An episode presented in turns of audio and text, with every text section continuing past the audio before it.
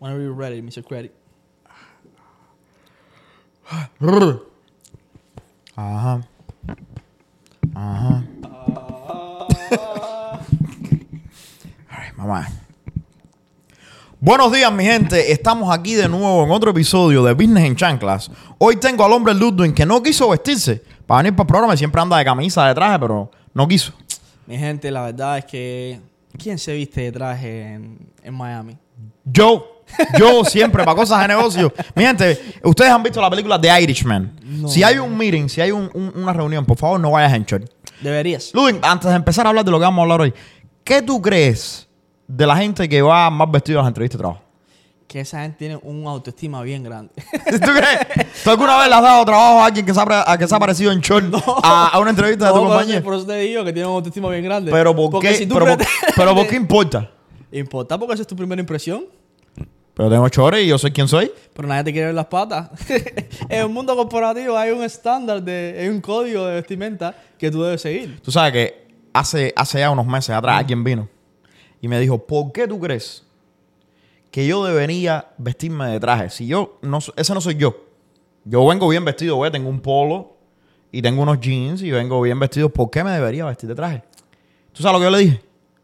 Le dije, mira, tú y yo no nos conocemos, ¿no es ¿verdad? Yo me desperté por la mañana, temprano. Saqué el traje, me metí 10 minutos buscando el traje que me iba a poner La lo primera planché. decisión del día. Escucha, lo planché. Me lo puse. Me puse una corbata, que la corbata es incómoda, pero me la puse. Muy incómodo. Me puse unos zapatos de vestir cuando quería ponerme unos, unos sneakers.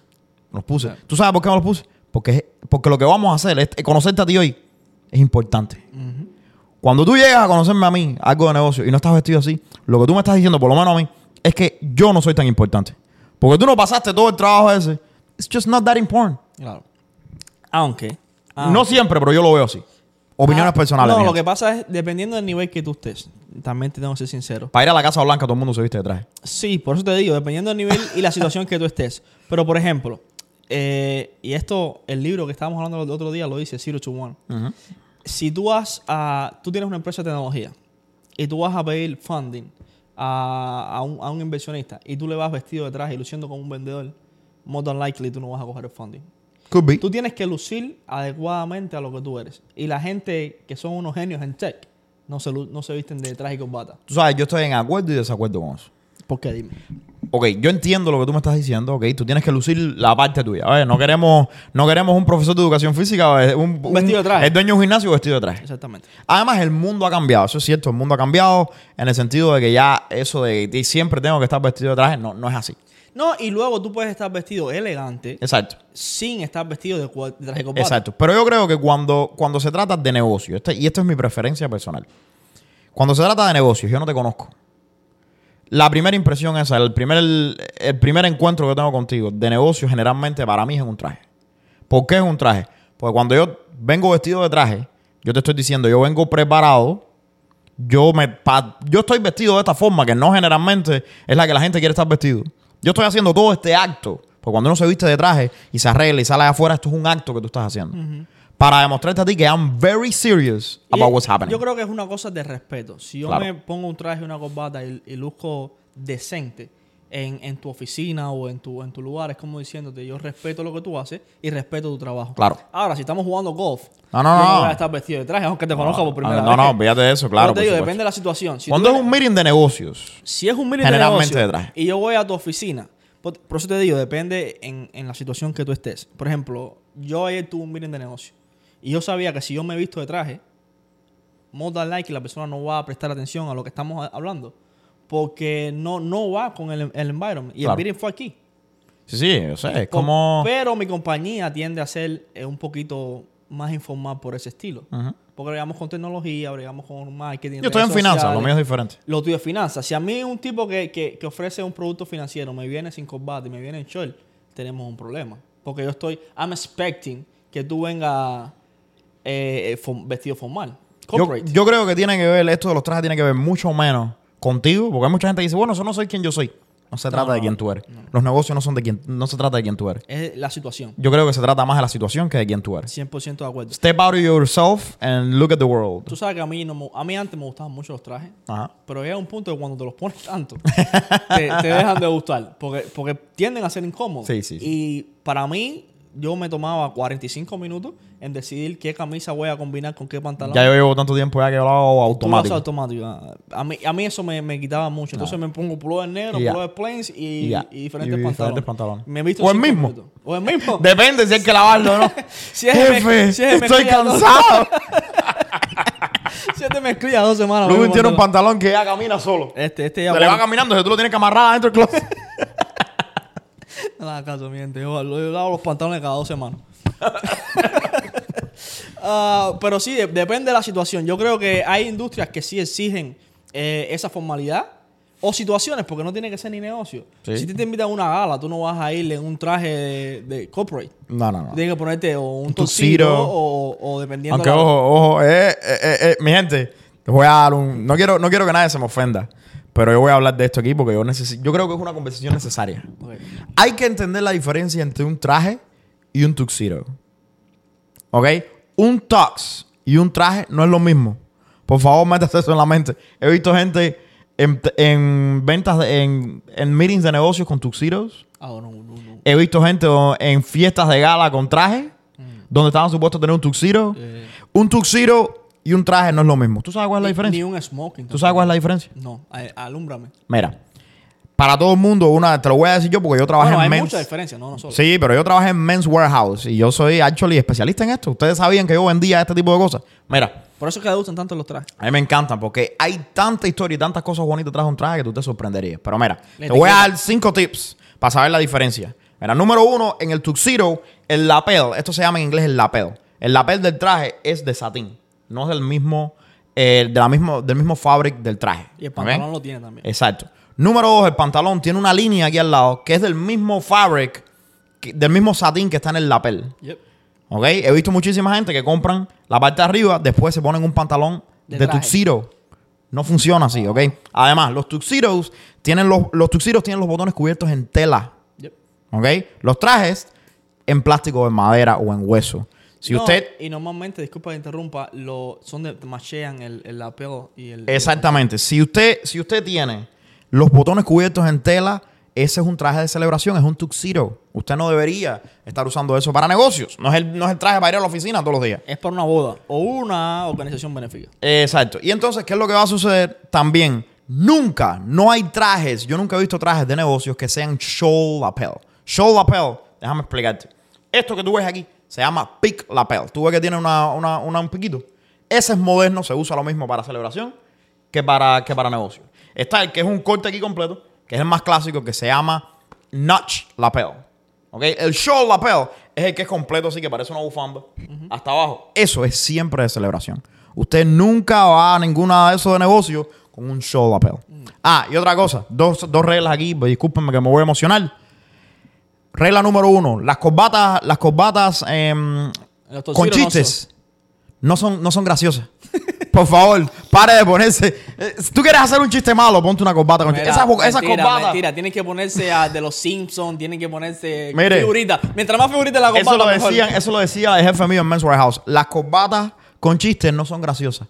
Esa corbata que usted tiene con una pila de caritas de Mickey Mouse, por favor, tienes que parar. Y pero, ¿ok? pero háblame las medias, ¿y qué tal las medias? Las medias son diferentes. Ah. Las medias son diferentes. Pero la corbata, por favor, no. Y por favor, una corbata finita significa que le dice al mundo entero que usted no es un hombre serio. Por favor, la corbata suya debe ser del mismo gordo del lapel. Entonces se puede decir que mientras más gorda, mejor. No. la corbata que usted tiene debe ser del mismo gordo del lapel y el nudo que usted se está haciendo va a variar de acuerdo a donde usted está. Si es para el ladito, es un half Windsor, es el nudo para trabajar todos los días. Si es un full Windsor, usted lo puede usar para celebraciones. Y ya si te quieres ir lejos, puedes hacer trilogy knots y todo ese tipo de cosas. Que eso Y si eres como yo, que nada más se sabe un nudo, que es el full Windsor, lo usas para todo y no hay ningún problema. Pero ah, te di unas clasecitas ahí y por supuesto, mi gente, no puedes usar cinto cuando usas tirante, por favor. Sí, ¿Ok? no, cinto y sí. no. Y si usas un traje que es carmelita, que es carmelita no, que es color carbón, que es circle, no uses zapatos negros. Y los torcidos, Ok. no, los, to- los torcidos no llevan corbata. Yes. Yes. Te llevan bow tie, mi gente. Sí. Bow tie. Ni los torcidos, ni los trajes, porque hay, algunos trajes que tienen el lapel. ¿Cómo fue? Algunos trajes que tienen el lapel de el velvet, o tiene Sí, sí, sí, sí. sí, sí. ese, ese tipo de, de traje. Tú sabes que a mí me encantan los smoking, bro. Ay, Y eso que ya, sa- ya salieron de moda, ya, los smoking no se y ya usan eso casi. es otro nivel. Sí. Ya eso es otro A mí me encantan los smoking. Pa- yo creo que para ponerte un smoking ya tiene que ser una cosa. ¿Tú sabes cuál es el traje más clásico que hay? Ah, para mí el smoking. ¿Cuál es? Es algo que se llama un tail. Cheo. Right. Pero Cuando tú el vas... smoking no es un cheo. No, es un tipo de, de- de- El smoking es un tipo de traje, pero el tail, si, si tú te das cuenta, cuando tú vas a... Tú viste los trajes de la, de la boda de la princesa De- Inglaterra, ajá. todo el mundo tenía un tail puesto. Oye, pensé que es un smoking. No. Por ejemplo, el que tenía El David smoking, Beckham. no, no. El smoking es el que tiene el cuello hasta arriba con los dos triangulitos. Eso es un smoking, es la camisa. Ok. Que tiene el pleated, que tiene los pleated Pero en la chaqueta no. La chaqueta para abajo, eso es un tail. Oh, yo pensé que ese era el smoking. No. So, en la boda de la reina, todo el mundo estaba en un tail, porque es lo más clásico que puedes Sí, usar. eso es lo- Cuando vas a una cena, la cena de correspondencia de la Casa Blanca, todo el mundo tiene un tail puesto. Yep, yep. ¿Ok? So, hay que, tú sabes, hay que culturizarnos. No, y eso, tiene, y eso tiene ciertas medidas, porque hacer, hacer largo no puede pasar de cierta. Generalmente, en todos los trajes, la regla es cuando tú, te, cuando tú te cierras el traje y te paras, la parte de atrás del saco debe cubrirte las nalgas. ¿Ok? Esa es la idea. Esa es la idea. Pero bueno, Pero depende, si es que no tiene, no tiene. a mí me cubre los pulmones. a, él, a él le cubre las pantorrillas, le cubre- Pero ya te dimos una, una clasecita de, clásica de, de, de, de- Pero trajes y cuéntame, formalidad. ante- ¿Qué vamos a hablar hoy? ¿Qué, qué vamos a hablar hoy? Tú eres de las ideas. Pero bueno, acá tú no dijiste la, versión No, yo vine a hablar de fashion. de fashion. El fachatón. Yo creo que deberíamos hablar de cómo hacer. Porque mira el problema, antes de decirte lo que vamos a hablar, hay un problema allá afuera. Y el problema es que la gente dice, ok, yo quiero, yo tengo el espíritu de emprendimiento, pero no sé qué hacer. No sé qué negocio poner, no sé, no tengo ideas. Y no sé las ideas que tengo, cómo escalarlas y llevarlas a un negocio de 6, 7 figuras.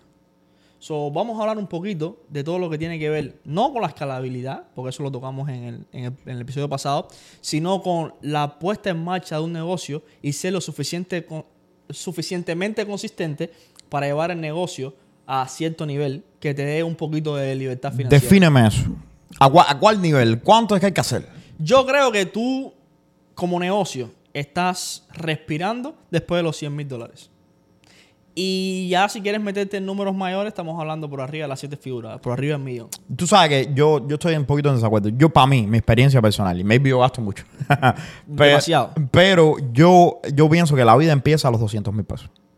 No, no, no, no estamos hablando de la vida, estamos hablando de un negocio profitable. Sí, no, no, a ver, tú, you can be profitable desde el primer día, con 50 pesos. Pero eh, yo no sé, men, en mi negocio yo siempre siento como la libertad ya de que, ok, tengo dinero para hacer cosas que, que- que de verdad tienen un impacto rápido, inmediato en mi negocio después de los 200 mil. Yo estoy en New Jersey también, Todo- es diferente. No, y todo tiene una escala. Claro. Déjame decirte, cuando tú pasas la primera barrera, es- esto lo puedes, me lo puedes decir. Cuando tú pasas la primera barrera de los 100 mil dólares, es como que tú dices, coño, por eso te digo, ese, ese es el primer respiro que tú tomas. Ya tú empiezas a plantear. llegué a los 10 mil pesos al mes, más o menos, un poquito menos. Ajá, un poquito. 8 mil y pico. Eh, y uno, uno dice, coño, 100 mil dólares. Yo creo que esa, cuando tú rompes la barrera de los 100 mil dólares, Ajá. es que tú empiezas a, a verte como tú mismo. Como un, como un dueño de negocio. ¿Quiere- Pero después te das cuenta que no es dinero por un negocio. ¿Quieres que te diga un secreto? No importa qué barrera tú, tú, tú rompas, siempre se siente así, bro. Mira, yo decía Pero dentro- siempre se siente como. como que, ok, ya voy a llegar a esto y cuando llegue a esta barrera, Ah, ahora sí, sí. sí, sí. Brother, mira. Oye, mira, yo cuando no hacía 100 mil pesos en el negocio, decía, "Ños, cuando llegue a 100 mil pesos, I'm killing. ay, ya, ya, millonario, me voy a sacar el Ferrari. Oye, llegué a los 100 mil y digo, coño, no es, tú sabes, tengo más cosas que hacer, pero cuando llegue a los 200, a los 200 sí. Ahí, ahí sí, ya. Llega a los 200, ah, tengo tantas cosas que hacer, tú me entiendes, no es fácil. Cuando llega a medio millón, 500 mil, ahí sí ya, olvídate de eso. Brother, long story short, estamos por el millón todavía y estoy igual. Cuando llega al millón, ahí sí voy a meter, voy a meter mano, voy a partirlo, yo sí, al millón me vas. Y ahora estoy como que tengo tantos planes, tantas cosas que hacer, que ahora yo estoy como, ok, cuando llega a los 4 millones, ahora sí, tú ver. Tú sabes que yo, yo dejé de ver el, el progreso en, en dinero y porque me estaba causando eh, no estrés, sino ansiedad. La razón era que si yo me enfocaba en el dinero y pasaba algo que no llegaba a la meta, por ejemplo, fin de mes, era como que me machucaba mucho y empezaba a cambiar muchas cosas Yo no puedo, man. Yo, que no necesariamente tenía que ser cambiada. Entonces lo que me dije fue, ¿sabes qué? Vamos a empezar a medir el negocio por sostenibilidad. So, si este negocio se, se sostiene por sí solo y está en, un- en una etapa escalable, el negocio para mí va bien. Por ejemplo, te pongo un ejemplo. Si yo tengo el negocio de marketing y todos los, todos los meses cogemos cinco clientes, Sí, sí, sí. yo Sí, es cuestión de tiempo hasta para que mí llegues a está bien, porque Ah. yo sé que eventualmente en seis meses yo voy a coger los números que sea. Ajá. Entonces, no me enfoco en el dinero, porque mi persona, y esto es personal, me estaba dando un poquito de, de ansiedad y estaba tratando de, de implementar ciertas cosas en el negocio eh, con la mente equivocada. So, dejé de enfocarme en el dinero y me enfoco ahora en los resultados del negocio. Tú sabes que yo soy un poco diferente en esto. Y no creo que yo esté, que yo esté usando la estrategia correcta, pero es la mía, es la que me funciona. Si te Mira, funciona, es correcta para ti. yo sí corro el negocio directamente por, por, por dinero. Por profit, Por el yeah. dinero. Yo, yo, yo corro el negocio desde el banco. Yo me siento en el banco y corro el negocio. Ahora, yo soy como un mafioso. Para el- para el negocio. Yo, like, al final del mes, where the fuck is my money at? I don't give a fuck what's going on. Yo quiero saber dónde está mi dinero, mi hermano. Ok, al final del mes tiene que estar mi dinero ahí, si no, somebody's getting fired. No, no, no, mi gente, no es que no es tanto así, pero yo sí soy bien fuerte con las metas de, de dinero. Dinero. Y, y- y es estresante, eso es cierto. A Eso mí, es- a, mí me, a mí me pone overwhelmed. eso es súper cierto, pero yo con las metas de dinero soy así. Yo mi negocio digo, ok, este mes hay que estar haciendo 50 mil pesos. Si nosotros no, no metemos los 50 mil pesos este mes, tienen que haber cambios radicales aquí porque yo, I don't, I hit all my goals. Always. El último, yo no sé qué volada, pero yo soy de esa gente que es ahí y eso es lo que me mantiene como que grinding. Sí. Porque el problema es que yo entiendo lo que tú estás diciendo, yo entiendo a quién me está llamando. ¿Tú puedes creer eso? Coge la mano mía, coge la mano mía. No jodas. Tú puedes creer, tú puedes creer que yo, yo creo, tú me conoces de, de los negocios. Yo soy una gente que hace los negocios y la mayoría de las cosas con urgencia. Con- Sí, sí. Con urgencia. A mí, cuando tú haces negocio conmigo, prepárate para hacer los negocios rápido. ok, rápido. If you say, si tú me dices a mí que tú puedes hacer algo, eh, hace falta que lo hagas rápido. Ahora, a mí me gusta la eficiencia, me gustan las cosas ya. Cuando yo tomo una decisión, yo quiero que pase ya, porque yo creo que la mejor manera es tomas la decisión rápido, Lo pruebas lo más rápido posible. lo pruebas lo más rápido posible, lo- falla lo que sea, lo que sea que vayas a fallar, y entonces lo mejoras y ya tienes más, eh, y ti- y tienes el, el resultado deseado más rápido. ¿Ok? Pero cuando yo no me fijo en el dinero del negocio, lo que me sucede es que hago eso, güey. Yo puedo decir lo que tú dices, ok, somos, estamos escalando. Entonces, yo sé que al final del año voy a ir poco a poco escalando. Si yo cojo 30 clientes este mes, yo siempre estoy escalando, escalando, escalando. Pero no se trata de, para mí no es una pregunta de escalabilidad, es una pregunta de velocidad. Ok, estamos ¿Qué tan escalando. estamos pero haciendo? ¿qué tan rápido? Porque yo, en el tipo de negocio que yo tengo, son membresías, ¿no? Claro. Yo puedo tener, yo puedo coger 10 membresías y que me cancelen 9 clientes. Yo estoy escalando por un cliente. Al final del año, I'm gonna be profitable by 12 clients. That's not what we want. Nosotros tenemos que escalar. Es it's a matter of the rate. ¿Cuánto es que estamos escalando? Y yo mido eso por dinero. So, tú, tú no, no lo mides por, por cliente, lo mides por Mm, dinero. Por dinero. El mes pasado yo me siento ahora, hoy, hoy es primero, hoy es el día del juicio final. hoy yo me siento, cojo el statement del mes pasado y el del otro. Y hago así, digo, ok, espérate un momento. ¿Qué pasó? ¿Qué pasó? ¿Por cuánto, cuánto dinero yo hice más que el mes pasado? Y cómo esto está aumentando la cantidad de dinero que yo estoy ganando anual. Yo lo hago, por ejemplo, este, hoy, ayer, ayer fue 31, ayer es mi día de hacer eso. No, yo, no, yo no hago las cosas los primeros, no sé por qué. Pero me gusta empezar antes. Mes. Es- No es que el statement mío no cierra. Un Tengo que tener ya todo cerrado. El mío es un problema psicológico. No, pero tengo mis números en un, Ah, tú en tienes un- los en un sí. Y yo, yo miro los números, no estoy diciendo que Eh, no, no, dinero. tienes que mirar los números. Yo miro los números y digo, mira, ¿cuánto hicimos más? Y, y sí me preocupa. Pero lo que digo, mi meta de decir, yo quiero llegar aquí, trato de no mirarla. Y es muy difícil no mirar el dinero. Es claro. Es muy difícil no mirar el dinero. Pero me di cuenta que el dinero, como que. Mira, el dinero tú no lo puedes controlar en, en- en ese tipo de aspectos, especialmente en mi negocio. Porque dos clientes para mí pueden representar o 20 mil dólares o 4 mil dólares. Claro. Entonces, si yo me pongo a pensar en, en el dinero, me voy a enfocar en, en ciertos clientes y en cierta... Que van a traer la mayor cantidad de dinero. Exactamente. Even though they're not the best clients. Exactamente. Y eso a mi negocio le trae problemas. Que estamos en negocios diferentes. Exactamente. Entonces, yo lo prefiero ver desde, desde términos de negocio y de volumen de clientes. Y no es que no mire los números. Claro, me claro. gusta mirar los números, me gusta distribuir. ese es el punto. Distribuir el dinero. Por supuesto que hacemos un budget to- todos los meses Claro. para, para la, como tú dices, para meterle eh, el boost ese que necesita el negocio. Pero, pero no, no miro el, negocio, el dinero como, como meta. No lo- Es que lo- nosotros tenemos, yo creo que la diferencia es que nosotros tenemos negocios diferentes. Para y mí, somos personas diferentes también. Yo- para mí los clientes, no, eh, todos los clientes míos pagan lo- generalmente lo mismo. Es un plan que es el mismo eso. So, yo puedo estimar. It's easy for you. Exacto, yo puedo estimar el dinero mucho más a- mucho, con mucho más precisión que tú. Sí, sí, sí, Yo sé que si yo voy a coger 10 clientes, yo voy a coger, yo voy a subir el dinero de mi negocio por tanto. exactamente. So, al final del día, cuando yo miro el negocio, cuando yo miro el dinero, estoy mirando efectivamente los clientes. Exactamente. Yo estoy diciendo, ok, subimos por tanto, eso significa que cogimos los clientes. Si no hubiéramos cogido los clientes, no hubiéramos llegado al dinero. Exactamente. Punto final. Exactamente. So, para mí es mucho más simple. No hay una diferencia entre clientes de vamos, a decir, tipo. vamos a decir que yo lo promedio. Vamos a decir que el, el cliente promedio mío me paga, no sé, 5 mil dólares. So, yo promedio eso. Y digo, yo quiero a final de mes estar haciendo 100 mil dólares más. Eso significa que son, no sé, 20 clientes. Tú sabes las matemáticas. Probablemente. 20 clientes. Eh, y, no, y, y llego a los 20 clientes y no estoy haciendo los 100 mil dólares porque los clientes a lo mejor eran de, no sé, 3 mil pesos o 2.500. I'm like, ¿qué Fuck. hicimos mal? Fuck. Vamos a cambiar esto, vamos a cambiar lo otro. Like, tú no tienes que cambiar nada. Claro. Lo, lo que hiciste estuvo bien hecho. Lo que no llegaste a la meta de dinero Claro. porque cogiste todo tipo de clientes o vendiste todo tipo de servicios. Nosotros no tenemos un servicio en nuestra compañía. Claro. Tenemos varios servicios. Entonces, si tú vendes más un servicio que otro este mes, es like, you know, los números van a estar afectados. Claro. Pero no significa que tu compañía no esté creciendo y que lo que estás haci- haciendo esté funcionando. Entonces decidí de, de cambiar las cosas por, por el dinero. Y empecé a cambiar las cosas y a ajustar las cosas por la meta del- del- de, la, de la productividad. Eso me funcionó a mí. Eso. Call me Tony, papi. ¿Dónde está mi dinero? y tú, tú te gusta contar el cash ahí en metálico. ¿Dónde, dónde- Déjame hacerte una pregunta para virar al, al tema de, de los negocios. Si Mr. Credit tiene que empezar desde cero, vamos a decir que Mr. Credit está en el banco ahora mismo. No tiene nada de lo que tiene. No tiene la, la mitad de la información que tiene. No tiene la- el acceso a toda la gente que tienes ahora mismo. Y tienes que empezar desde cero. Tú solo, un negocio, una industria, algo que te lleve a ese millón de dólares. O no a ese millón de dólares, a esos 200 mil dólares que tú dijiste que es tu techo. Donde tú empezaste a respirar y ver una vida diferente. What would you do? ¿Qué, qué harías tú? ¿Cuánto tiempo tienes? Vamos a decir un año. Vamos a decir No, no, aquí porque tengo como 10 ideas. Ok, ok, mete, mete mano. Mira, yo te voy a A la gente le encantan las ideas, brother. Mira, Ahora, ejecutarlas es otra cosa. hay 80... tú, sabes qué es- tú sabes cuál es la, qué es la cosa conmigo, brother. Que yo... Tú me conoces. Yo soy rápido ejecutando las cosas.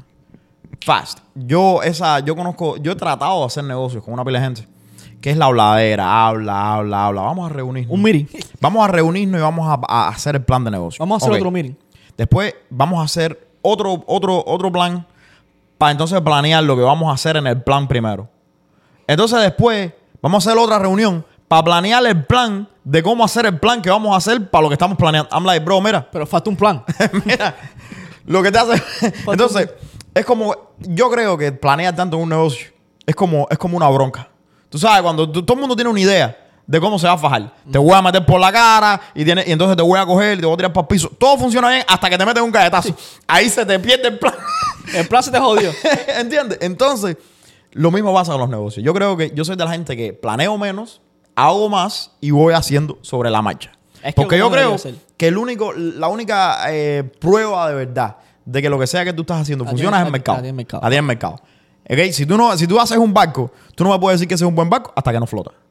Y hasta que no coja un, un temporal. Uh, Exacto. Si no, puede ser el barco hecho con oro si tú quieres. Pero no, no, no, me, no me parece. Ahora, mira el Titanic. No, incluso tu equipo se, se, se foja en esas dificultades. Exactamente. Oye, aguas mansas no hacen buenos yo, marineros. yo, yo no. La última vez que hicimos un meeting en el negocio nosotros fue hace como, ¿qué? ¿Un mes? O cuatro semanas. Yo no, no, no me gustan los meetings. No me gustan los meetings. Yo creo que eso quita tiempo y atrasa a la gente. ¿Tú sabes cuánto tiempo hace que yo no voy a un meeting? No, no sé. Déjame especular. Especula, especula. Papi, yo hace como siete meses no voy a un meeting. Good. De, mi, good, de mi propia compañía. good. Yo tengo gente excelente que trabaja para mí. No, pero es que tiene que llevan los meetings de la manera que es y implementan Es las que cosas. tiene que ser así, tiene que ser así. Si la gente te espera un meeting todo, toda la semana, hay un problema. Yo tenía un manager que el tipo cada vez que hacía meetings, hacía los meetings de pie. Todo el mundo de pie. ¿Por qué no? Porque esto tiene que ser 30 minutos. Si siento todo el mundo, nos metemos cuatro horas sí, aquí hablando. Sí, sí, sí, sí. No, yo tengo, yo tengo una regla, que se- esa se la copia de Elon Musk, que dice que el que no necesita estar en un meeting se puede levantar y se puede ir. So, eso se lo digo a mis trabajadores cuando empiezan. Si tú ves que todo lo que estamos diciendo aquí no tiene nada que ver contigo, Vaya tú mándale un mensaje, me van a necesitar y yo te voy a responder no, te levantas y te vas y ni pidas permiso. Ya. So, pa, pa, pa, ponte a trabajar y hacer lo que te va- tienes que hacer. Esos meetings de cuatro horas. Bro, es que yo no puedo hablar contigo cuatro horas y acordarme de la mitad de lo que hablamos. Es que no vas a acordarte, no vas a acordarte. Yo me quedo, es que yo hablo contigo 30 minutos acerca de algo importante y me quedo con el 20% de la Tú y yo tenemos un amigo en común que no, no vamos a sacarlo aquí, pero está por abajo, por la Florida, que el otro día me estaba diciendo, no, porque yo tengo que estar en el meeting. Y yo entiendo de dónde viene su preocupación. Yo, la gente es, es motivada por mí y, y- y es influenciada por mí. Hay que crear otros líderes que hagan eso. Exactamente, ahí está la escalera de tu negocio. Yo le dije, en el momento que tú tienes esa dependencia de tu gente, tú tienes un gran problema en tu negocio. Tú tienes que ser un fantasma en tu negocio. Que la gente te extrañe, que la gente no te vea. Que cuando te vea, la gente diga, ¿qué fue lo que pasó? ¿Qué Bro, pasó aquí? Cuando yo aparezco en un meeting de mi compañía, todo el like, mundo- ¿a quién van a votar? O, o, ¿qué, qué van a cambiar? ¿Van a hacer la compañía? Tú quieres eso. Y ahí es cuando tienes un negocio. Claro. Si tú no eres capaz... Pero es que eso es lo que te da la, la idea a ti de que tú estás creando líderes dentro de tu compañía que pueden guiar a tu gente. no, porque todo y, no puede ser tú. y un negocio, un negocio. So, cuéntame, dime la primera idea que tienes. Ok, mira. Lo primero que yo, yo ahora mismo, y mi gente les voy a decir, ahora, ahora mismo, hay muchísimas cosas que pueden, que uno puede desarrollar. Ok, la tecnología es una cosa que ha cambiado el mundo. Y por supuesto, todas las ideas de negocio. eh, No se trata de encontrar una buena idea de negocio, se trata de encontrar la idea de negocios correcta para ti. Todo el mundo tiene personalidades diferentes, todo el mundo tiene habilidades diferentes, todo el mundo tiene cosas diferentes. Ahora, yo te voy a hablar porque la pregunta es cómo yo puedo empezar algo que no tiene nada que ver con las habilidades que yo tengo. O sea, no voy a empezar nada de crédito, ni voy a empezar nada de finanzas, ni voy a empezar nada de promoción, ni nada de eso. La pusiste difícil. Voy a empezar, si yo, tú sabes lo que a mí me gusta mucho, lo- una cosa, un problema que yo odio, Dímelo. el laundry.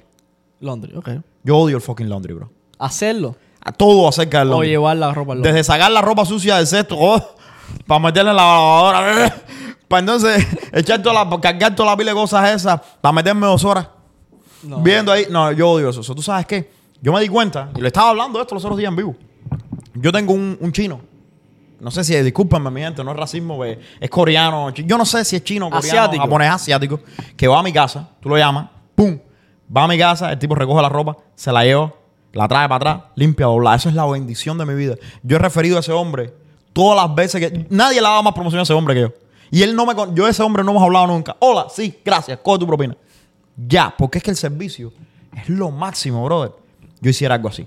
Yo cogiera, ahora mismo digo, mira, ¿sabes qué? Vamos a integrar el negocio de él, vamos a integrarlo a la tecnología. Yo ahora cojo y busco una aplicación. Yo creo una aplicación en la cual tú puedas poner. Vamos para atrás, papi, que va, va- tú vas a las millas. Dale suave. Mira esto, mira esto. Yo me voy. es definir un producto. Vamos ¿no? a hacer lavandería. O un servicio. Un servicio de lavandería es lo que vamos a hacer. Eso es lo primero que tú harías. Lo primero que vamos a hacer. Mañana yo hago un servicio de lavandería. Pero mira cómo lo voy a hacer.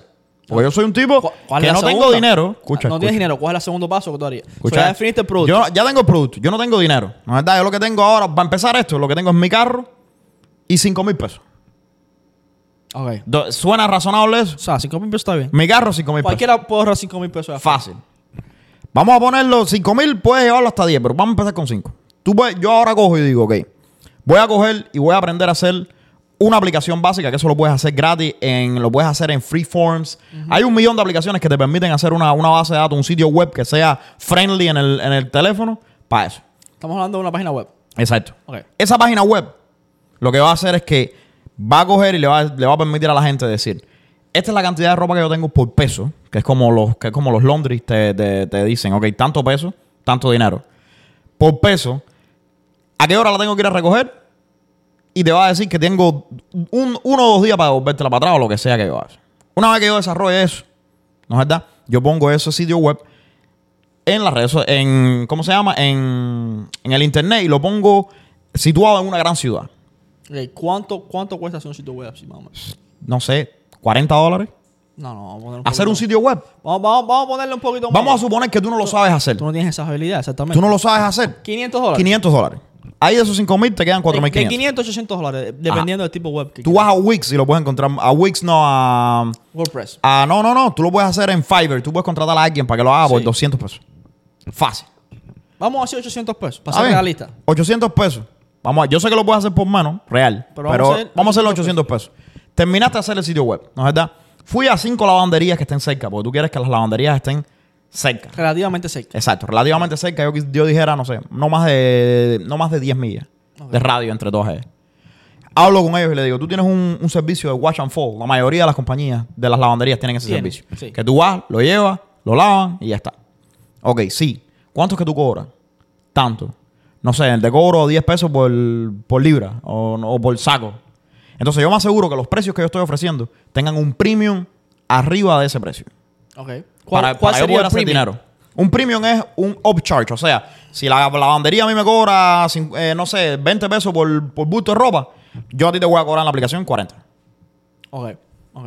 Ahora, la gente dirá, bueno, pero ¿por qué tú pagarías dos veces lo que...? Porque simplemente no tienes que llevarlo a la lavandería, no, tienes el tiempo. Tien- es tienes increíble. Tienes el gasto de eh, gasolina. Gasolina, tiempo, inconveniencia, todo ese tipo de cosas. ¿No es verdad? millas para carro, todo eso. La línea que tienes que hacer en la lavandería cuando tú llegas y hay una pila de gente.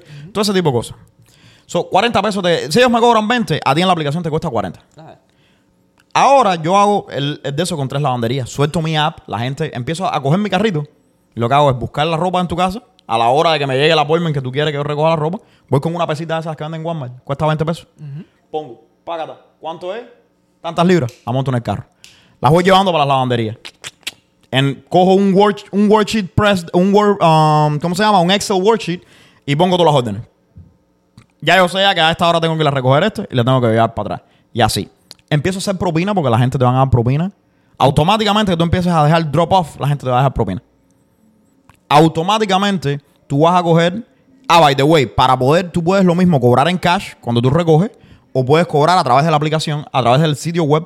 Tú puedes abrirte una cuenta de Stripe gratis Stripe, yeah. conectarla a tu sitio web y en cero tiempo tú estás cobrando. Sí, lo que te cobra es 3.5 Ah, por transacción. Vamos a suponer que te gastaste 500 pesos más registrando tu negocio y ahora tienes y fuiste al banco a abrirte una cuenta de negocio que es gratis.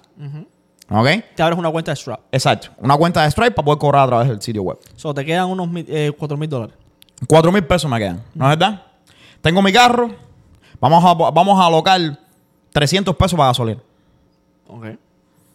Pam, pam, pam, pam, pam. Lo que hago ¿Al, es... al ir- mes o al día? Al, al mes. Al día, no, 300 pesos al día. Coño, pero ¿a dónde tú estás yendo? Know. ¿A la luna? ¿Elon Musk? te, te estoy preguntando. No, 300 dependiendo pesos al mes, al mes, al mes. Yo creo que 300 pesos al mes está, es razonable.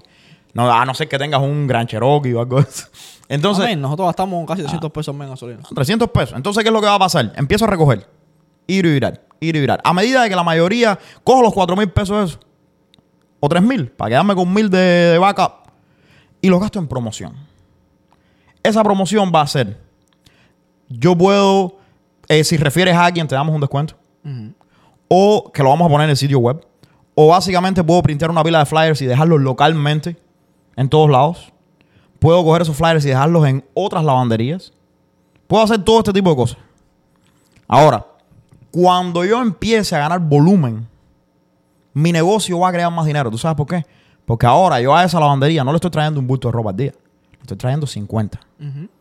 Y ahora yo tengo, yo te estoy trayendo una cantidad de negocio a esta lavandería que si tú me cobrabas 20 por bulto, ahora me tienes que cobrar 15. Porque si no me llevo el negocio para la otra lavandería.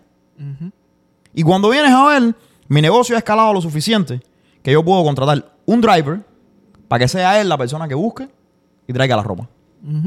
Y, Y entonces empiezo a reinvertir ese dinero en más promoción, en anuncios de Facebook, de Google, para que aparezcan. Cuando tú busques la lavandería, te va a Google aparecer My en Google My Business.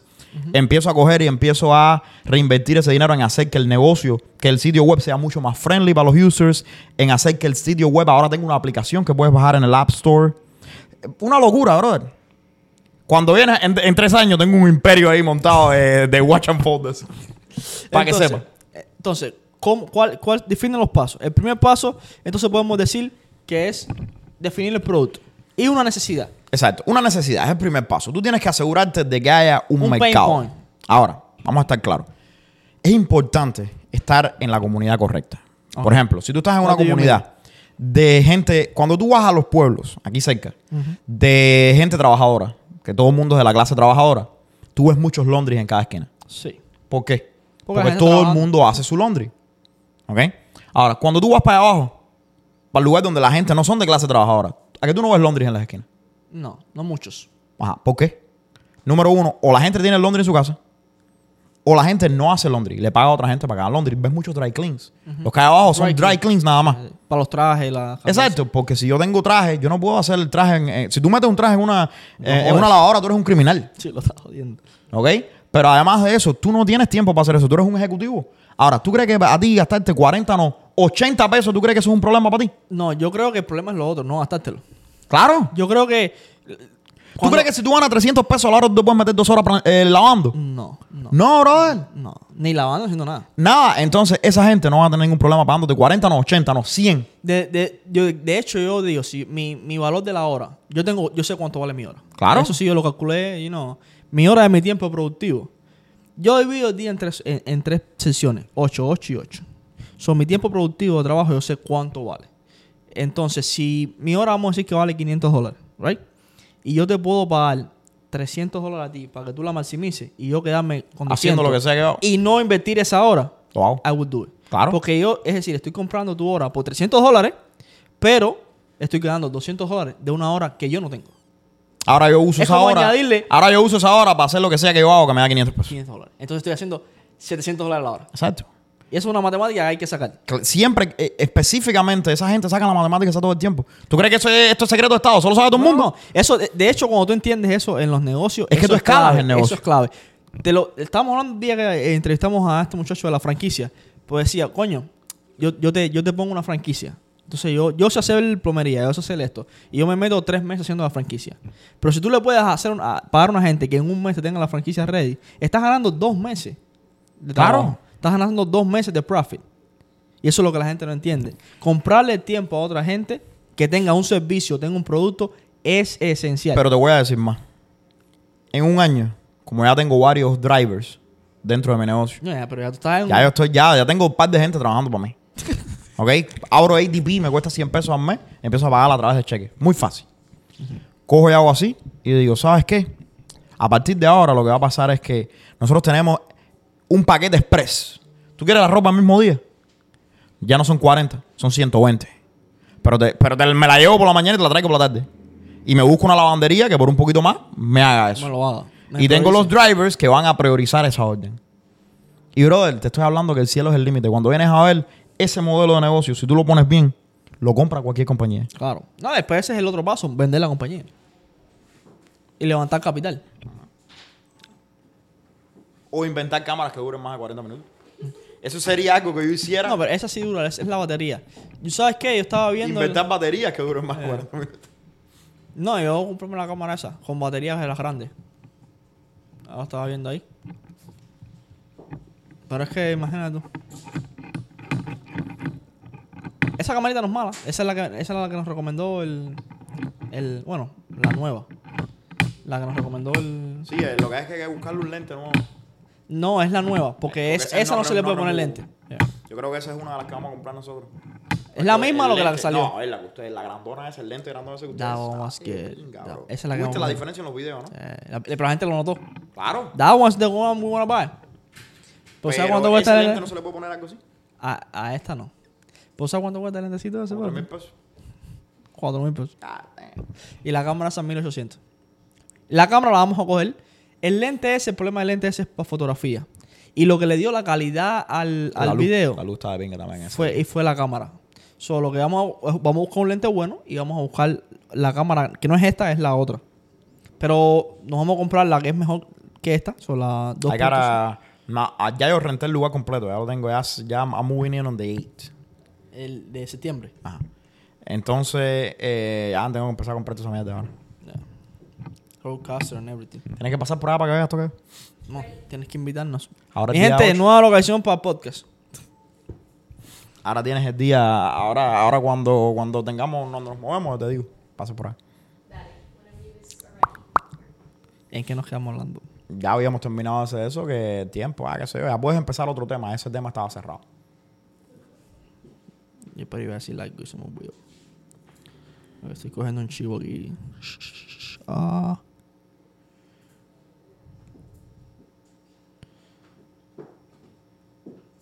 Esa cámara es tremenda guafiesta. No, cuesta la inspiración. Has contado más la inspiración que mi ex, bro.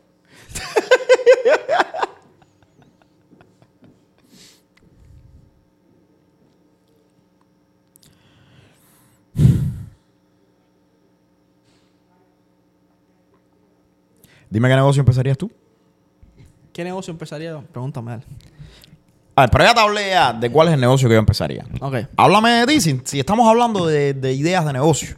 Dime qué idea de negocio empezarías tú. No puede ser nada de tecnología, no puede ser nada de promoción, no nada- puede ser nada de eso. nada un de negocio marketing. que tú empezarías para llegar a los 200 mil pesos. Yo no En un año. Yo no empezaría un negocio. ¿Qué tú hicieras? Yo creo que un negocio tiene, tiene sus pros y tiene sus contras. Ok. So, yo lo que haría, me metería en ventas. Ok, es una yo, buena idea. Yo... ¿Qué venderías? Mortgage. Mortgage. Ok. Michelle. yo... Oye, pero la industria del mortgage está dura. Sí, pero... y 200 mil pesos en mortgage, todo el mundo que te está viendo es duro. ¿Tú sabes qué otra cosa vendería? Carros. Ok. O Hay mucho dinero en carro. hay demasiado dinero en carros. De- La gente no, se- no se imagina el dinero que hay en los carros. Sí, mucho mucho más ahora que estamos en short of, uh, el de inventario. Pero lo que, lo que sí realmente haría, en vez de conseguir 5 mil dólares de capital, eh, extendería eso. Y te voy a explicar por qué. Cuando uno está trabajando con capital limitado, que lo hemos hecho, uno tiene mucha presión y, y se atrasa mucho en el proceso de levantar un negocio. Porque tienes que esperar a que las cosas pasen para poder invertir en, en tu negocio. Claro. Si tú eres paciente y te metes en, en un, en un trabajo, por decirlo de alguna manera, que tú no tengas salario, uno, vas a coger la cultura de trabajar por dinero. Correcto. So, vas a trabajar por las ventas. Que esa mentalidad nunca Es se le excelente. quita. Y dos, vas a tener un tiempo de reunir un capital que cuando abras un negocio, lo abras fuerte. Es decir, yo me metería, no sé, real estate no me gusta, en, en- en- en mi opinión, pero si a alguien le gusta, métanse en el real estate, métanse en mortgage, métanse en carro, métanse en paneles solares y vuelva a ser un buen vendedor. Venda, venda bien. So, yo lo haría de esa manera. Si yo me fuera a meter en algo, y estoy hablando de ventas, me dedicaría... Seguros. Hay tanto allá A mí afuera. me gustan los seguros mucho. Me gustan mucho, mucho, mucho los seguros. Hay tanto allá afuera. Habían que- gente preguntándome de, ¿cómo se llama? De Primérica. A mí me encanta esa compañía para eso. Y eh, yo creo que de todas las compañías multiniveles es la única que a mí me gusta. Eh, porque los productos financieros no, no son productos físicos o no, la venta a multinivel no afecta el precio de la manera en que tú, creerí- en tú creerías que lo hace. Y, pero a mí me gustaría mucho esta parte, hay mucho creative financing, mucha fina- eh, financiación cre- creativa que uno puede estar haciendo de afuera. Eh, todo esto, mira, eso mismo que están haciendo Capestán y esta gente abajo en, en Tampa, de coger casas eh, sub 2 y comprarlas y venderlas y pu- puedes empezar a hacer Airbnb arbitrage. Hay, hay gente en ciudades grandes que lo han sabido hacer y excelente. Eh, tiene su riesgo, todo tiene su riesgo. No, todo tiene, todo tiene Pero, riesgo. a ver, Pero yo, lo que, yo lo que haría lo, lo siguiente. Yo levantaría un capital de, de 100 mil dólares. Porque sabemos y, y tenemos amistades que hacen 300, 400 mil dólares en industrias como esta. Ajá. Porque son excelentes vendedores y tienen una habilidad impresionante. Si yo cogiera esa habilidad, ¿por qué te digo que no empezar un negocio? Porque cuando tú empiezas un negocio desde cero, sin ninguna habilidad, te cuesta aprender todas esas habilidades. Claro. Por ejemplo, tú no empezaste tu negocio desde cero. No, Tú, tú fuiste para un banco. Y en el banco tú aprendiste de sistema. claro. En el banco tú aprendiste a tratar con los clientes. En el banco tú aprendiste de productos financieros. Es que yo tuve negocios mientras trabajaba. Exactamente, de tarjetas de crédito. Tú levantaste un capital para poner tu negocio. Tú hiciste una, una infraestructura de habilidades antes Claro. de montar tu negocio. Si no eres una persona que te gusta estudiar, yo creo que lo más fácil es la venta. 100%. Entonces yo me fuera por la venta. Ahora, si eres una persona que te gusta estudiar, aprendería una habilidad de alto, De alto pago. De alto pago. Tecnología, programación. Programación. Eh, sabrá Dios, un millón de marketing, cosas. eh, Marketing. arts, algo que realmente es eh, valioso en el mercado. Que yo sepa que tanto como, como trabajador, como dueño de un servicio, de un negocio, lo voy a vender. Entonces, ya teniendo esa, esa expertise, es mucho más fácil. Yo creo que sí, men. Tú sabes qué es lo que sucede conmigo personalmente. E- Y es cierto, mira. Cuando uno no tiene... La gente dice, Pero tengo que decir el negocio que montaría. El negocio... ¿Cuál No, me negocio vas a montar? Yo una discoteca en Ibiza ahí. Te vas a ir a la bancarrota. Te vas a ir a la bancarrota. Conociéndote como te conozco. Sí, yo- Si te vas para Ibiza a hacer, a hacer Yo- fiestas, te vas a ir a la bancarrota. más, yo tendría un La mafia rusa te va a matar. Yo tendría un barcito ahí, en, eh, como el que vimos allá en, Barcelona, pero ahí que se vea Un la barcito allá en, en, en Tosa de Mar ahí. Ahí que se vea al la ladito de la, playa. de la Costa Brava ahí, Eh, tranquilo. Y si la playa es nudista, mejor. Estarías desnudo haciendo, haciendo cortelitos. DJ ahí ya. eso- eso La gente, señor, señor, mira, nosotros te pagamos, pero para que te pongas la ropa. Porque es que no me puedo tomar este trabajo. Por favor. No, dime, dime, que te conté lo que me estaba Mira, mira, mira, mira. La gente cree, voy a encontrar la idea y después me voy a educar. Y yo creo que está al revés. Sí, sí. Yo creo que uno se educa y después encuentra la idea. A mí por lo menos me funciona así. ¿Por qué? Porque cuando uno no tenemos la educación o no tenemos las habilidades, todo nos parece difícil porque no tenemos la habilidad. Pero al mismo tiempo, muchas veces no vemos la oportunidad. Porque tenemos eh, lo que nosotros sabemos y nuestras habilidades son los lentes que nosotros que usamos para ver el mundo. Entonces, tú no ves las, las oportunidades en cosas que tú no entiendes. Es así de simple. Entonces, si tú no eres una persona que aprende, pues nunca vas a ver las oportunidades esas. Yo he visto gente con excelentes oportunidades delante de ellos, que ven todo tan lejos. Y a nosotros nos ha pasado. Si tú me dices a mí, cuando yo llegué de Cuba en el 2012, me propones este negocio que yo tengo ahora, Tú dices, yo te digo, papi, tú lo que estás ¿Cómo- loco. cómo voy a hacerlo? No sé, ¿Qué puedo. crédito de que tú hablas? Yo lo que hago es vender, no sé, otra cosa. Sí, a mí lo que me gusta es limpiar carro en un car wash. Exacto. ¿Entiendes? El punto de la cosa es que uno no estaba listo No. para ese tipo de negocio, porque no tenía la educación que, tienen, que yo tenía en ese momento, eh, no tenía el conocimiento, Los etcétera, etcétera. Los amigos, las conexiones. Entonces, la gente no se pone en el lugar idóneo, ¿no? Para tener las conexiones, para aprender ese tipo de cosas. Y te voy a hacer una promo. Puedes hacer la promo. Míralo, míralo, míralo, míralo, míralo. ¿Qué dice ahí, Meli? ¡Bang! Mi gente, mi gente, todos ustedes sabían que nosotros teníamos NJCR University, que es la plataforma de los cursos que te enseñan acerca de todo esto. Pero, pues, si para ustedes no es suficiente, para nosotros tampoco. ¿Ok? ¿Por qué? Porque ahora Truth Finance Academy, en vez de una membresía de 20 pesos que incluye todos los cursos con que los especialistas van en vivo y todo eso, ahora, ahora son tres membresías. ¿Tú puedes creer eso? Ahora, tenemos una biblioteca que tiene guías acerca de cómo mejorar tus finanzas personales. Esa está hecha para que tú sepas qué cosas son eh, cuentas de débito, cuentas de, de crédito, cuentas de ahorros, cuentas de retiro, todo este tipo de cosas que es información que es muy valiosa específicamente pensando en toda esa gente de la comunidad latina que acaba de llegar a los Estados Unidos que no tiene idea. Oye, a mí me llaman una pila gente todo el tiempo, oye, ¿qué, qué cuenta de banco debo abrir? ¿Qué esto? ¿Qué lo otro? So, ahora tenemos una serie de guías acerca de finanzas personales, acerca de cómo construir tu crédito desde cero, de cómo construir tu negocio. Todo ese tipo de guías están por $5.99 al mes, junto con sesiones semanales conmigo, dentro de Truth Finance Academy, la biblioteca. Ahora, si tú eres parte de la membresía de 20 pesos, incluye la biblioteca, pero incluye todos los cursos, con no solamente yo en vivo todas las semanas, pero todos los especialistas. Ahí hablamos de inversiones, de cómo comenzar tu negocio, de real estate, de crédito, de todo lo que puedes No, y haber. muchas veces se dan muchas ideas como estábamos dando hoy. Exacto. Y, no solo eso, brother. Es que ese tipo de lugar es el que tú te, es el, en el que tú te pones para tener la conexión Exposure. y para tener La asociación. eh, la asociación. Es lo más valioso. Y para tener el conocimiento. Ya sabes de crédito. Imagínate, Ludwig, que tú hubieras llegado a los Estados Unidos ayer. Tú te hubieras metido en un lugar y hubieras aprendido cómo funciona el crédito. Después hubieras aprendido cómo funcionan los negocios. Que son cosas que nos tomó años aprender a patar por el culo. a. No, no, no. Aquí se puede decir malas palabras. Es, es así, mi gente.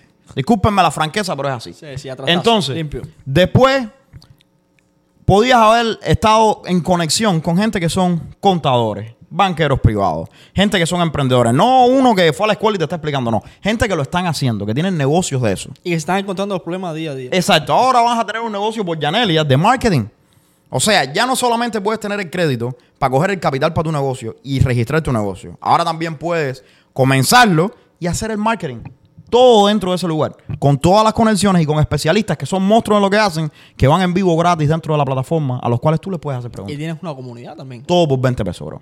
No hay más nada. No. Ahora, ¿qué te puedo decir? Nada, hoy estamos celebrando. Así que si vas al enlace en la biografía de este video y pones el código TFA30, Vamos Truth Finance Academy 30, vas a poder unirte gratis por los primeros 30 días. Después no diga que nadie te lo dijo. Hay que poner el código abajo. Lo vamos Ya a yo te di la última, mi El gente. código en la biografía se lo vamos a dejar. Vamos a dejar En un link, ¿no? Es un link. Y por supuesto, si eres parte de True Finance Academy, vas a tener acceso a descuentos en los eventos en vivo que vamos a tener, mi gente. Estamos en Miami, el día, El 30. Mi gente, en Miami, eh, Mr. Credit va a lanzar una, una rifa donde va a regalar un viaje a Europa con todo. mentira, mentira, mentira, mentira, mentira. Esta gente te van a regalar cosas. Sí, sí, Sí hay, hay- hay muchas sorpresas, pero yo estoy de acuerdo con lo que tú dijiste. Lo más importante de todo esto, aparte de la implementación, aparte del conocimiento, es la asociación. Yep.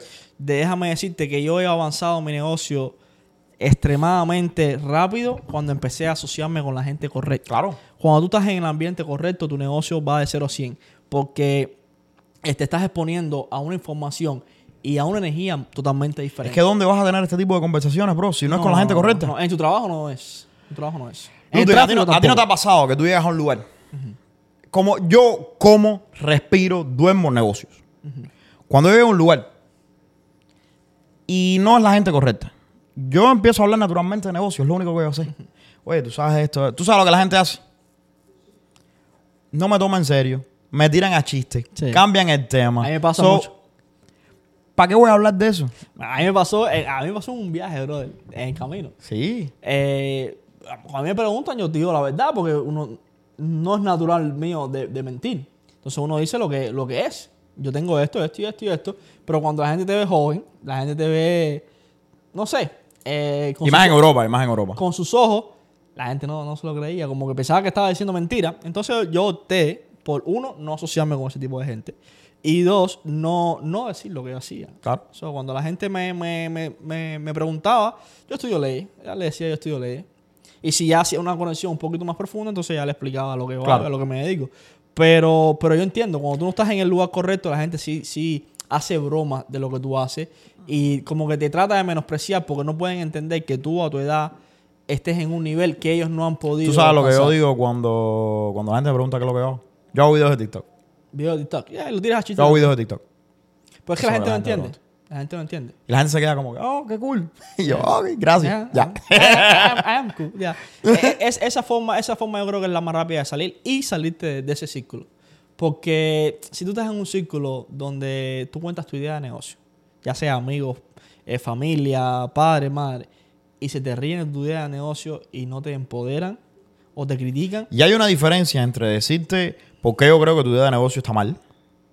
Yo te puedo dar mi opinión acerca de tu idea de negocio cuando tú me la pides. Yo te puedo decir, mira, Luz, a mí me gusta, qué bueno que tienes una idea de negocio, pero yo creo que deberías pero eso, ver esto y eso esto es y esto. diferente que burlarse. que burlarme de tu idea de negocio. O decirte que no va a funcionar. No, no, no, no, no. Yo te puedo decir, mira, puede que, puede que lo que tú vayas a hacer funcione. Pero yo me, yo, mi opinión es esta. Tú debes ver esto y esto y esto y esto. ¿Y cómo tú crees que estos problemas que yo tengo, estos problemas que yo te estoy planteando con tu idea son válidos? ¿Cómo es que tú vas a, a, ¿Tú sabes lo que yo hago? a combatir esos problemas? Me quedé por tú sabes lo que yo hago. Ajá. ¿Cuánto llevamos de programa? Como 45 minutos. 45 minutos. Ya, 52. Vamos 10 minutos y que hoy nos fuimos. Vamos a cerrarlo aquí.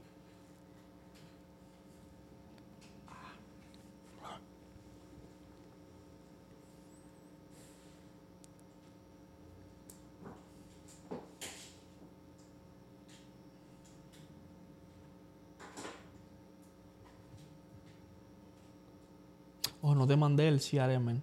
Mándamelo. Oh, Ahora, ahora te lo voy a mandar.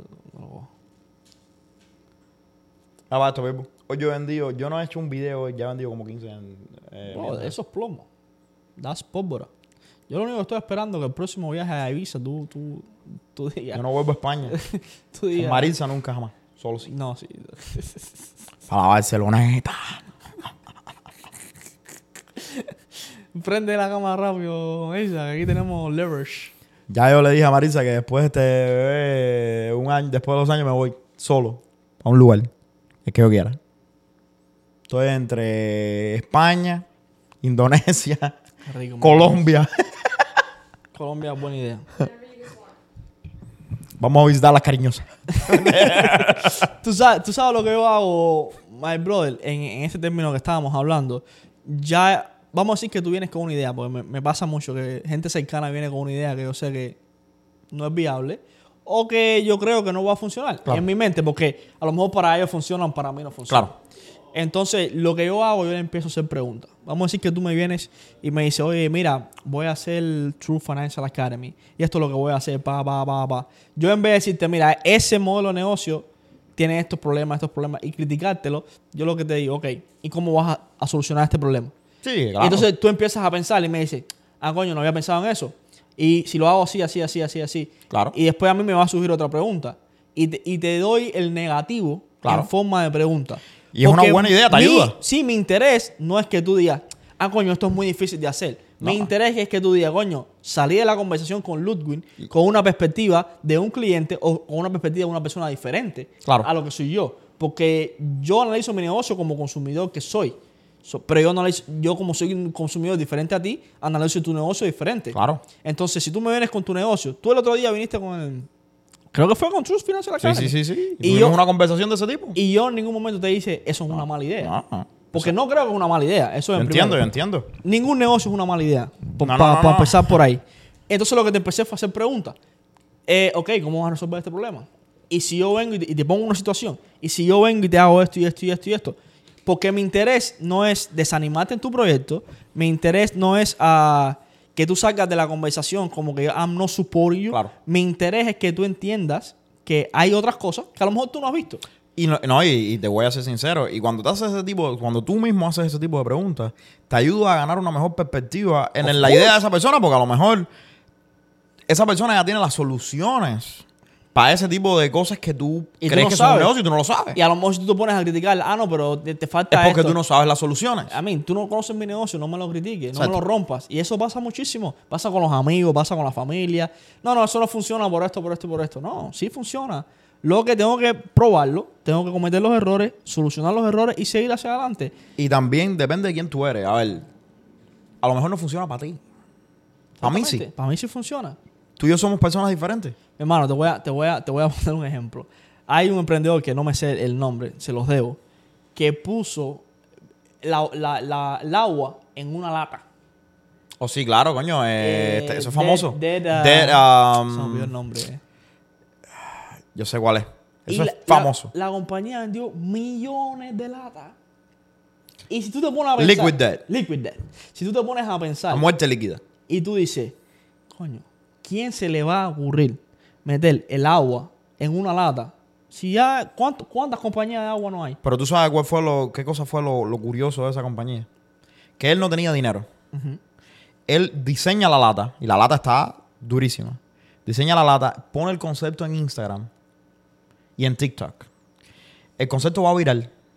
Y con el dinero que recaudó del concepto de la lata, la gente preordenando el producto, fue que se hizo el producto. Es que así se That's empieza. crazy. Se empieza. Y tú te... Si, si- seamos sinceros. Si tú vienes a está tu papá y le dices, papi, voy a hacer una compañía de agua. Agua Y- en lata. Y la voy a poner en lata. Y la gente me va a comprar 7 millones de dólares. La- yo estoy seguro que el 100% de tus amigos van a decir, este tipo está loco. Aunque te voy a decir aquí, esto de poner el agua en todos lados, hay que, tenemos que parar. Yo estaba en Miami en el último evento, quedándome en el hotel ahí, en, ¿en dónde era? En San Pete, en Tampa, en Tampa. Y en la, en la mesa del hotel está la compañía esta que se llama Box Water, Bucks, vale. que es el agua dentro de una caja. Ah, Eso sabe a cartón, mi gente. Sí. Eso sabe cartón. Yo no sé a quién le gusta eso. Algunas son buenas, algunas son buenas. algunas Coño, son la que me pusieron a mí aquello era, yo no sé si es que yo cogí la que estaba expirada. hay, no- hay muchos agua en, en cartones ahora. De hecho, ahora hay una compañía que la sacó que el- el- es degradable la bolsa. Yo entiendo todo eso, pero el agua sabe bien, porque aquello a mí me sabía cartón, bro. Depende. Cada vez que yo me daba un buche de aquello, era un buche de cartón mojado. veces que no, veces no. veces Dios no. mío. No, no, ¿y qué, y qué me dices de la pajita de, de cartón? Yo no soporto. No vamos a hablar de eso. Sí, No, eso, no vamos a hablar eso- de eso creo que es un programa entero. No vamos a hablar de eso, no vamos Pero a hablar de los pitillos para, de cartón. Para cerrar el programa, quiero dejar la- a la audiencia de nosotros con una, un ejercicio que es bien relacionado con esto. Esto se lo escuché a un speaker. Hoy estoy con los nombres jodidos.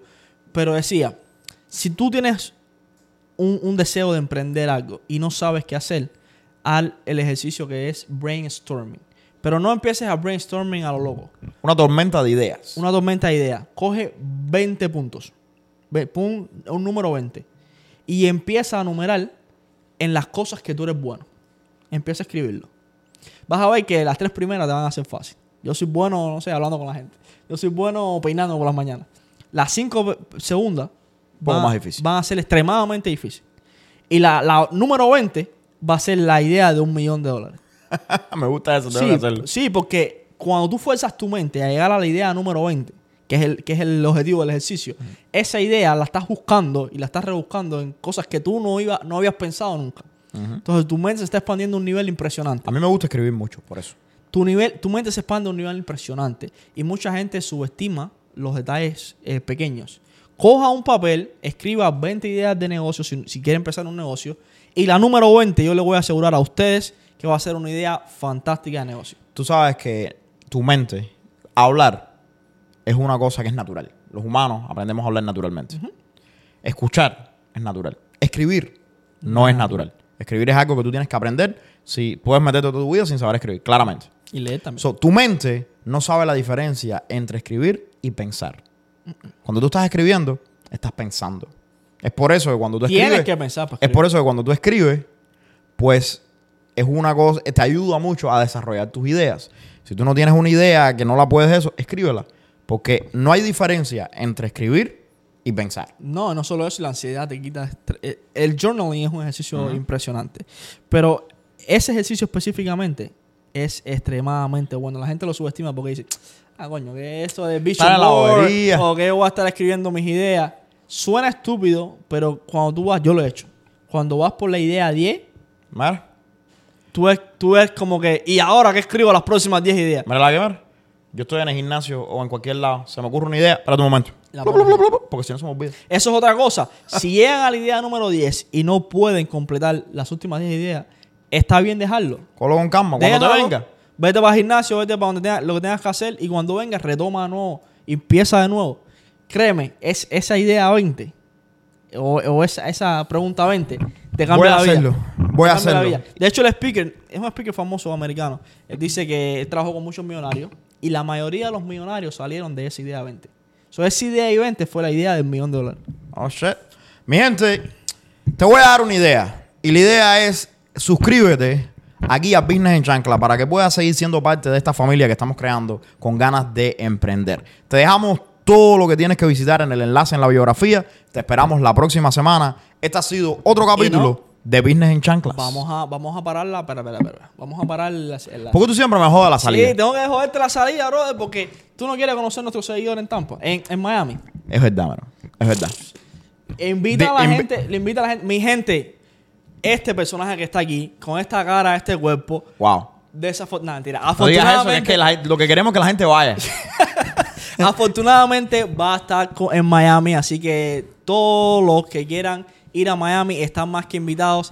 El, el evento está casi sold out. Está casi completo, mi gente. Así que Pero- sácate la entrada pero déjame decirte, tenemos poquitos seguidores en, en Business Chancla. Yo creo que da no tenemos mucho. Si, si hay alguno que se puede entrar a la academia, tú no, tú no haces...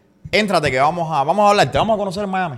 Nos vemos en Miami septiembre 30. Te Así voy a que, invitar mi a un gente, trago. ahora sí, ahora sí. Esto Ok, fue... otro episodio de Business en Chancla. ¡Woo!